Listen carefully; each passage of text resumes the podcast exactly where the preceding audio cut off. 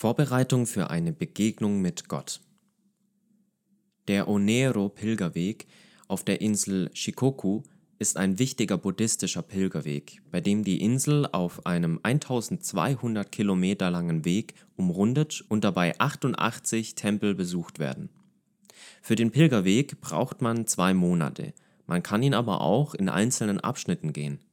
Begonnen hat dieses Pilgern durch den buddhistischen Mönch Kobo Daishi 774 bis 835. Dieser wollte dadurch Erleuchtung bekommen.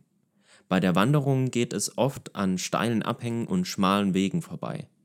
Nachts kann man sehr billig in den jeweiligen Tempeln übernachten. Dort bekommt man eine Suche vorgelegt, die man mit schwarzem Tusche abschreiben muss. Das Ziel ist, dass man sich in Ruhe damit beschäftigt, auch wenn man den Inhalt der Worte nicht versteht. Schwester Gisela berichtet von Herrn U, der eine Strecke dieses Weges gegangen ist. Auf dem Pilgerweg.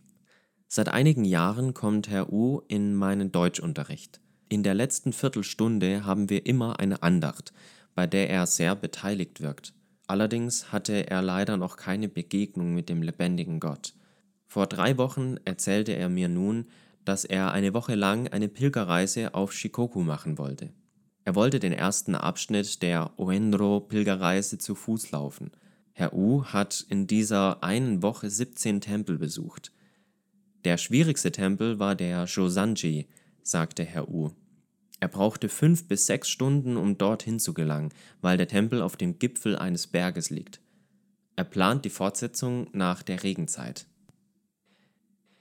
Auf der Suche in den ersten zwei Jahren meines Missionsdienstes in Japan war ich auf Shikoku.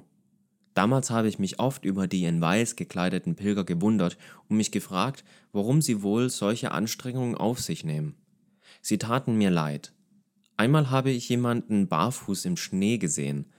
Die Pilger steigen steile Treppen und mühen sich auf hohe Berge und an Abhängen vorbei.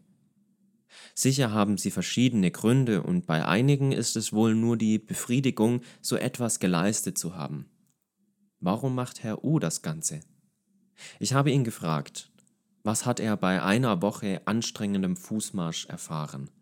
Er sagte mir, dass er das Wort Mu, was so viel heißt wie das Leerwerden für das Nichts, mehr begriffen hätte.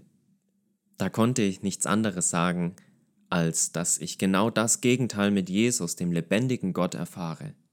Jesus erfüllt mich mit seiner Freude und Liebe zum Überfließen.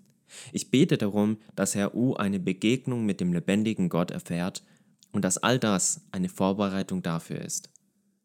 Heute hat er sich nach dem Deutschunterricht ein neues Testament mit nach Hause genommen.